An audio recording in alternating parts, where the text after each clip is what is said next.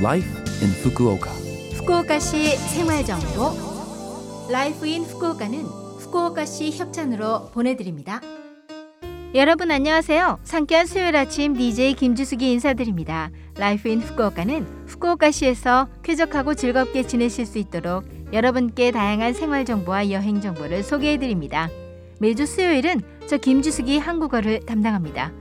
자, 그럼 오늘도 짧은 시간이지만 저와 함께 즐거운 시간 보내시기 바랍니다. 후쿠오카시 생활 정보. 여러분은 매화를 본 적이 있으세요? 매화는 중국이 원산인데요. 나뭇잎이나 꽃이 적은 요즘 정원의 향기가 그윽한 꽃을 피웁니다. 추운 계절 매화 향이 꽃끝을 간절럽히면 봄이 오고 있음을 느낄 수 있죠. 매화는 약 500종류로 관상용이나 식용으로 일본 생활에 사용되고 있습니다.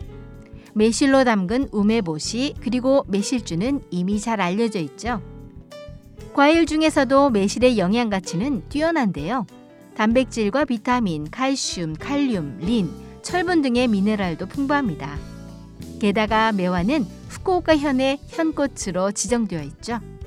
다자이후 텐망구, 히라오 산장, 아브라야마 등 각지에서 매화나무를 볼 수 있습니다. 후쿠오카시 생활 정보.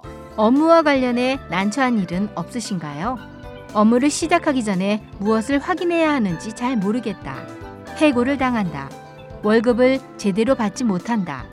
업무와 관련해 대인 관계에 고민이 있다 등 후쿠오카 노동자 지원 사무소에서는 회사 또는 업무 관련 문제에 대해 무료로 상담하실 수 있습니다. 상담 내용에 관한 비밀은 엄수하오니 안심하고 상담하세요. 외국어로 상담을 희망하는 경우에는 우선 후쿠오카현 외국인 상담센터로 전화하세요. 19개국 언어로 대응해 드립니다.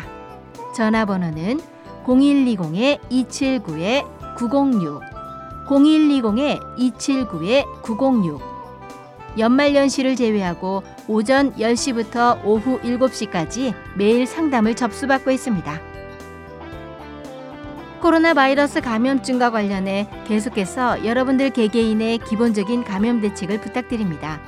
마스크 착용, 손 씻기, 양치질을 철저하게 하고 3미를 피하세요.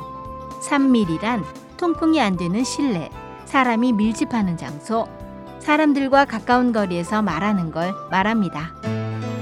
후쿠오카시 생활정보 이번 주 Life in Fukuoka 한국어 어떠셨어요? Life in Fukuoka는 팟캐스트로 언제든지 들으실 수 있습니다.